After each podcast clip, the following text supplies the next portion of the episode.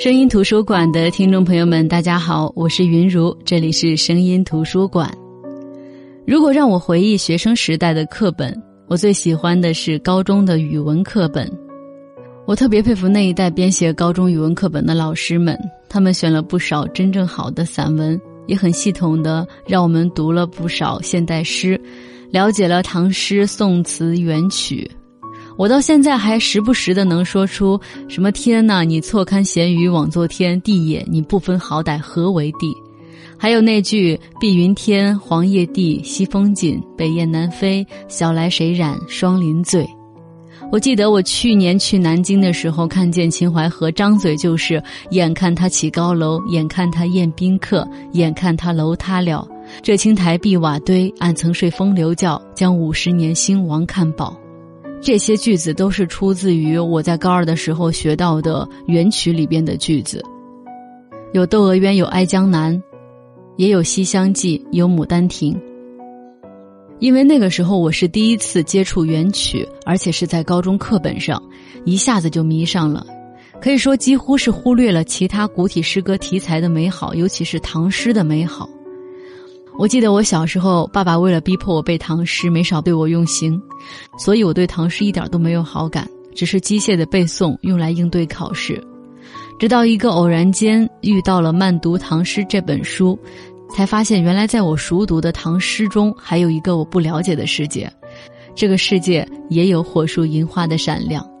好的，那今天就跟大家来分享这本书《慢读唐诗》。本期节目会上传喜马拉雅 FM，更多节目内容可以关注公众号“声音图书馆”。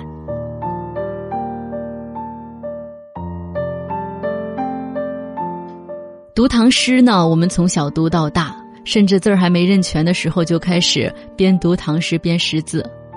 我们的读呢，其实就是用声音把它给读出来。哪怕我们并不理解诗文中的意思，那么这本书谈到的慢读又是一种什么样的读法呢？带着这种好奇呢，翻开了《慢读唐诗》这本书，开始阅读的时候才恍然大悟，因为这份慢读呢，其实就是指的让我们的思维能够慢下来，被这种来自唐朝的文字牵引着回到那个芙蓉盛世，去体会。那个时代的山水风雨，那个时代的草木河流，体会之间，这些美妙的文字就会在我们的心中滋长生出。那慢读唐诗这本书的作者叫秦寒，秦寒是台湾资深的散文家，有很多作品都被收入到不同地区的华文教科书当中。其实，在阅读的过程当中，我们会发现呢，秦寒的文字，他不论是写人、写事儿、写物、写景。都是基于这个人对于世间万物的爱和同情，能够常常的体现出那种成名的心境，以及自勉勉人的情怀。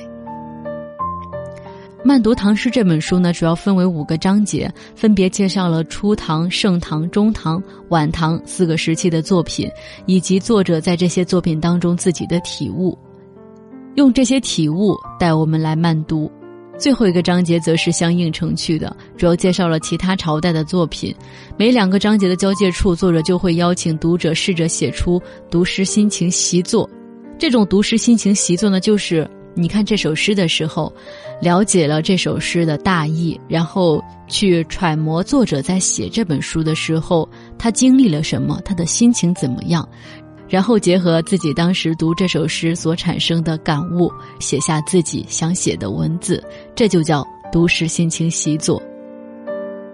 那作者邀请我们来写这样的一些文字，其实每次读到这份盛情的邀请的时候，看到眼前光洁崭新的书页的时候，虽然说是想跃跃欲试的，但是呢，总觉得自己写不好。会觉得对于唐诗了解并不深，对于拿笔去写一首诗的读后感，总是有一些恐惧的。说到唐诗呢，唐诗是我们华夏民族最珍贵的文化遗产，也是传统文化当中的一颗明珠。唐代的诗歌其实对于周边民族和国家的文化发展也产生了很大的影响。他非常注重言情，即使是在给我们讲述一个道理，也是通过抒情的方式来阐述的。而且唐诗当中，你熟读的时候，你会发现，它的用词呢都是以含蓄为主的。虽然说有时候美如画，意如歌。这份意欲无穷是需要我们边读边去自己体会的，是仁者见仁，智者见智的。但是通过吟诵唐诗呢，可以直接抒发我们的情怀，进而引发读者的共鸣。就在上大学的时候，我们班有几个西安人，那来自西安的同学给我的共同的感受就是，他们特别擅长这种古诗词，而且都是已经喜欢到骨髓里的那种。我记得有一次我们去大观园游玩。当时因为是四五月份嘛，然后树上的那种杏啊，都是青青的、小小的，不仔细的话几乎都看不到。然后那个时候北京特别多的杨絮、柳絮，在绿草上呢会有一层这种白色的轻盈的柳絮在上边飘着、浮着。当时我那个来自西安的同学看到那幅情景，指着杏跟我说：“哎哎，你看，这就是诗歌当中的青杏小。”我当时真的是对他刮目相看，因为。即使我读过或者背过再多的唐诗，看到此情此景的时候也联想不起来。然后看到那个青草上的柳絮的时候，他说：“这不就是枝上柳绵吹又少吗？”我当时心里真的对他是佩服的五体投地。虽然他说的这个“青杏小”和“枝上柳绵吹又少”都是出自于宋代的大文豪苏轼的一首《蝶恋花·春景》的这首词当中，但是呢，我觉得不管是词还是诗，如果说你背诵之后能和你当下的生活心境以及所见到的景色发生关联，那才是真正的学到了骨髓里，才是真的是学以致用。我觉得可能在我的骨子里，也正是那一次我的同学给我的刺激。后来我发现，我读诗词的时候，也不仅仅是只记一些名句，就包括那首《蝶恋花·春景》，我可能知道的就是“枝上柳绵吹又少，天涯何处无芳草”，其他的我都不知道。可能“青杏小”这三个字儿，他那时说出来的时候，我有所印象，可是也记不全了。所以。在我这儿读诗呢，也大大减少了诗的趣味，这也就是别人能够特别特别喜欢，而在我看来就是兴致缺缺的。那后来读《慢读唐诗》这本书，我看到作者秦寒也说，他说要读诗的话，就要明白诗的趣味。他说诗的趣味在于它不直接明言，常有弦外之音。那这种弦外之音，恰恰是最能让作者和读者的情感在某处有触碰的时候。能够在这种触碰之下发出美妙的回响，所以作者也说，像俞碧云之前在《诗境浅说甲篇》里说过：“说见仁见智无所不可，一篇锦瑟，在简者会意耳。”其实这简短的文字呢，能够引发我们的无穷想象，就是告诉我们画面当中的主角或者是人，或者是景。但是又不漂浮，因为这里边有作者真实的情感的寄托。那不管是写唐诗、写宋词，还是写一些其他题材的文章，亦或者说是像我们今天写微博、微信，无论写什么东西，生活历练沉淀在底，历经岁月更迭，至今不衰，这才是一脉相通的。因为人类的情感是相同的，对于生活的体悟，对于生命的感动，可能我们今天。和一千多年前的唐代并没有什么不同。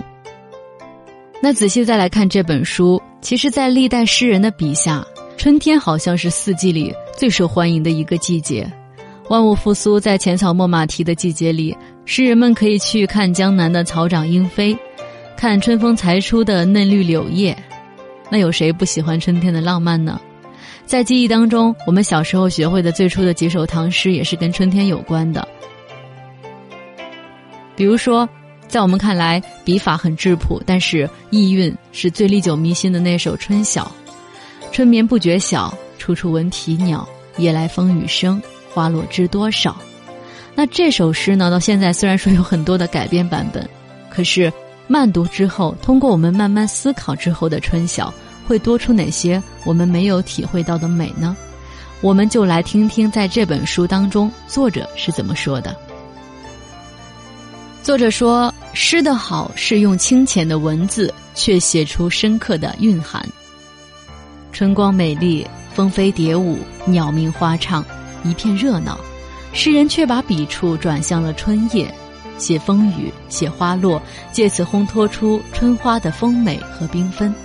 春天里，经过一晚春夜的酣眠，不知不觉天已亮了。”随处都可听到鸟的嘤嘤鸣唱，响起了昨夜的风雨声，真令人担心那些娇嫩美丽的花朵不知落了多少。诗人何其多情啊！记得那日也是个春天，朋友亚楠来，中午我们要一起外出用餐。经过前阳台时，蝴蝶兰开得正盛，紫色的花仿佛就要化蝶飞去了。我知道亚楠带了摄影装备来，便央他替蝴蝶兰留下倩影。没问题，亚楠拿出了他的单反相机，还有长镜头，打算来个特写。拍了一张，又嫌花旁的铁丝碍眼，立刻伸手拔了去。一拔，方知大事不妙。原来那根铁线还是支柱，这一下子没个依靠，花儿全都垂下头来。亚楠见状大惊，忙着插回去，再把花朵一一扶正，嘴里还叠声地说：“对不起，对不起，对不起。”我听了，忍不住笑了起来。两年前吧，我的同事秀珠知晓我没有种芦荟，特地从他家挖了几株来，一一替我栽在阳台上。临走的时候检视了一番，还特别叮咛，要好好的长，乖乖的哦。这种情态一样让我忍俊不禁。是他们别有赤子情怀，也把植物当人看。那些植物似乎也听懂了他们的言语，愿意以美丽回报。此刻我有些迷惘了起来，到底真正有情的是植物呢，还是人呢？或者，两者皆是？那其实。秦寒在这本书里写他的两个朋友对于植物的尊重，和孟浩然《春晓》当中说“夜来风雨声，花落知多少”，还是有异曲同工之妙的。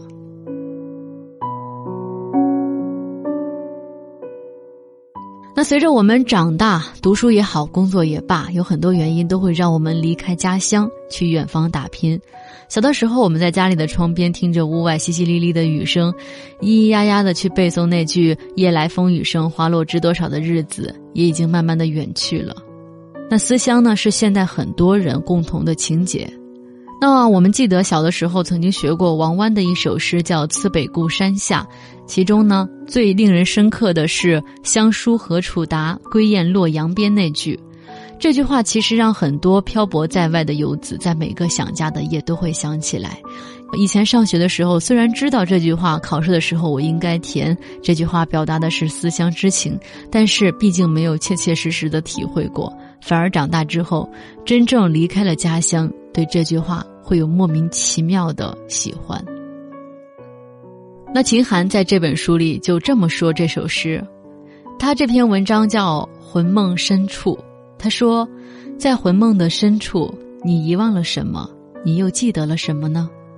闲居无事，和朋友谈我们喜欢的诗词，不知为什么，我们谈到了红豆词：“滴不尽相思血泪抛红豆，开不完春柳春花满画楼。”曹雪芹的词，刘学安的曲，历经了多少岁月的流转，今天听来依然扣人心弦。其实还有一个跟这首歌有关的故事。有一个学声乐的女子到意大利留学，她非常的努力，也很希望把声乐学好，只是不知道怎么的，老是挫折连连。求好心切的她一再反复的唱着意大利的歌，但教授总是摇头，唱的不好，再唱再唱。他一遍又一遍的唱，然而教授却说：“你那唱的不是音乐。”唱了好久，教授一直不满意，末了两个人都累了。就停下来休息，唱歌的女子却很沮丧，但也不知道该怎么办。突然，教授说：“你何不试一试唱一首家乡的歌呢？”那女子看着窗外的晚霞，想着在远方的故乡和家人，以思念的心情唱起了《红豆词》：“滴不尽相思血泪。”这一曲唱完，教授大声喝彩，过来拥抱：“这就是音乐，这就是音乐。”因为这女孩唱的时候满含着感情，唱出了最真挚的心声，即便外国教授根本听不懂中国歌词，却被歌声当中流溢而出的诚挚和思念所深深打动了。歌的好听在于真诚动人，因为这就是音乐，而音乐无不迷人，它直接扣响了我们的心弦，心灵为之震颤共鸣，久久不已。这种异乡女子孤单的心情，会让人想起王湾的《次北固山下》这首诗。客路青山外，行舟绿水前。潮平两岸阔，风正一帆悬。海日生残夜，江春入旧年。乡书何处达？归雁洛阳边。这也是一首怀乡之作。旅途当中，老是行经青山之外，在绿水之间驾着小舟而过。每当潮水高涨的时候，显得两岸之间的距离更加宽阔了。风正对着去路上吹送，便高高挂起了风帆。海边的太阳在残夜里逐渐升起，江面上的春色也跟着年末而悄悄地来到。那我的家书什么时候可以送到呢？仰望天际，只有托那等候归去的孤雁，帮我传到洛阳去吧。真的是思乡情切，满腔愁怀了。所以，像这种唐诗呢，它表达的情感，所有的情感都是共通的，都能和我们的实际生活发生一点联系。我举我的西安同学的例子是，在他脑海当中的诗词。跟他眼前当中的生活景色发生了关系，那像这样的一种思乡情绪呢，就是跟我们人类共通的感情发生了关系。那再比如说，我们读到“洛阳亲友如相问，一片冰心在玉壶”，这是我们很熟悉、很熟悉的一句名句，出自王昌龄的《芙蓉楼送辛渐》。记得在之前看《甄嬛传》这部电视剧的时候，太医温实初的腰间就佩戴了一个玉壶，它的意义也是出自于这首诗。因为在之前他喜欢甄嬛，他向甄嬛表明了真心，拿出祖传的玉壶相赠，就念出了这首诗。在宫里几经沉浮之后呢，他也发现自己深爱的是眉庄，可那个时候沈眉庄已经香消玉殒，于是他就把这家中传下来的给儿媳的玉壶。在眉庄下葬前放在了他的身边，也表明了我的一片冰心都在这玉壶当中了。就是这清代的故事，还在用着来自盛唐的诗句，所以看出这首诗在每代人每个人的情感当中都有共通之处，也能看得出这首诗有多么深入人心，才能得以越过战争和变迁，从唐朝流传到清朝，再传送到现代。那一片冰心在玉壶呢，其实也成了表明自己内心明澈、真心可见的不二选择。那当我们谈论起唐诗，我们一定不会忽略一个名字，那就是李白。李白在我们的印象当中，好像已经成了盛世大唐的一个浪漫的符号。但是作者并没有在这本书当中选取李白对于月亮吟诵的那些诗句来解读，比如说我们熟悉的“月下独酌”呀，或者说是。《静夜思》呀，他是着重把笔墨放在了一首叫《登金陵凤凰台》这首诗上。我想，可能就是因为这首诗最后那句“长安不见使人愁”，让作者心有戚戚焉吧。秦寒说，喜欢李白的诗是为了那难得的才情，天纵英才几人能够。我每每读李白的诗，惊叹他文字的行云流水，无所局限，格律不能框住他，世俗的繁文缛节也不能捆绑他，不世出的才华令人心羡叹服。李白的好诗多，传世之作也不在少数。那你喜欢四处游历吗？游历让我们跳脱出原本狭隘的生活圈子，去看山、看水、看美丽的人情。游历当中多出来的也都是心灵的感悟。诗人可以写诗，留住心中的感触；画家也可以画画，让刹那成为永恒。那平凡的我们呢？他山之石可以攻玉，我们在观摩学习当中，也会更加珍惜自己所拥有的东西。李白的这首《登金陵凤凰台》说：“凤凰台上凤凰游，凤去台空江自流。吴宫荒草埋幽径，晋代衣冠成古丘。”三山半落青天外，一水中分白鹭洲。总为浮云能蔽日，长安不见使人愁。其实他就是在凤凰台上遥想了三国时代的吴国，想着说曾经盛极一时、美轮美奂的宫殿，现在已经人去楼空了，只剩下一片荒草。当年的那些美女，再是国色天香，也早已香消玉殒，埋在路旁的小径当中。他也是借这样的一些东西来思念长安，即使站在凤凰台上，也已经望不见想念当中的长安了。诗人的好笔墨可以说是见景抒情，所以多的是思古幽情、繁华迷离，但是转眼呢，都是一场空。不管是近景远观，甚至是自己当下的心境，可以说都是有着忧国忧民的感慨的。李白心中的仇恨能够几时了呢？反观我们自己和历史的长流比较，人世的岁月何其短暂，我们怎么可能不珍惜其间的诸多情缘呢？所以，像游历诗能够写成李白这个样子，足以见到李白的胸怀犹如仁者，令人佩服。那介绍了这么多，肯定有人会问：读唐诗究竟有什么用呢？仅仅是说把自己学的唐诗跟自己的生活发生关系吗？其实我也思考过这样的问题。但是后来我突然想到，有一句话是这么说的：说一个人读书读的不是作者想说的话，而是自己想说但是一直没有表达出来的话。我觉得读诗也应该是这个道理。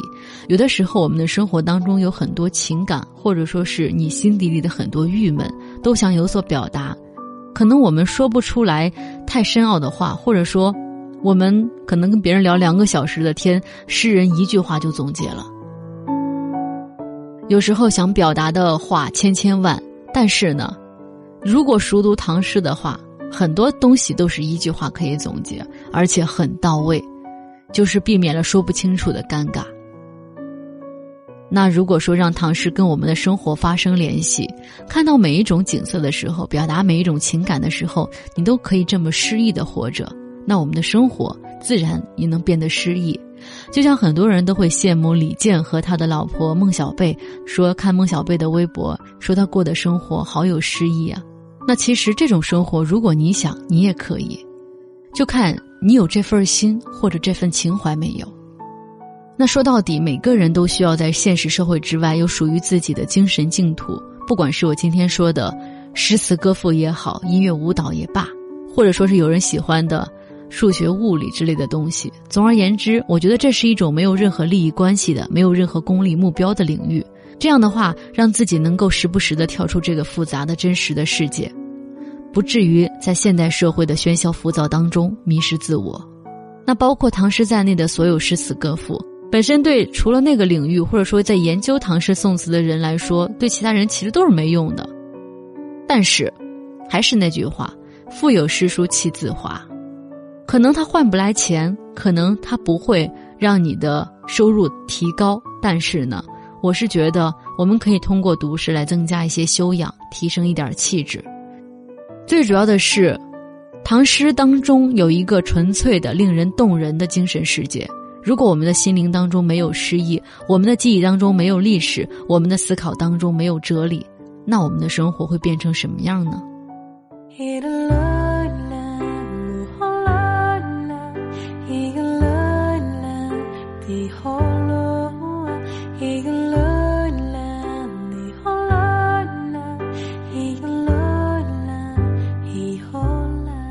好的，这就是我们今天的声音图书馆。今天跟大家分享的这本书呢，是台湾资深散文家秦寒的《慢读唐诗》。秦寒主要告诉我们一个理念，就是用一种慢思维去读唐诗，进而跟我们的生活发生联系。就像我们读诗，我们写诗，可能并不是因为他们好玩，而是因为我们是人类的一份子。那也就像我们在面对这个社会的时候，或许有一些肮脏的东西我们改变不了。但是一个人内心的不可屈服是不可抵抗的，那也不要忘了，这个社会上除了一些肮脏的东西，还有音乐，还有诗歌，还有我们人类共同的历史，用这些东西来洗涤心灵，那么肮脏一定不会沾染其身。好的，我是云如，这里是声音图书馆。本期节目会上传喜马拉雅 FM，大家可以搜索“声音图书馆”收听、下载、转载。更多节目内容可以关注公众号“声音图书馆”。我们明天再见，各位晚安。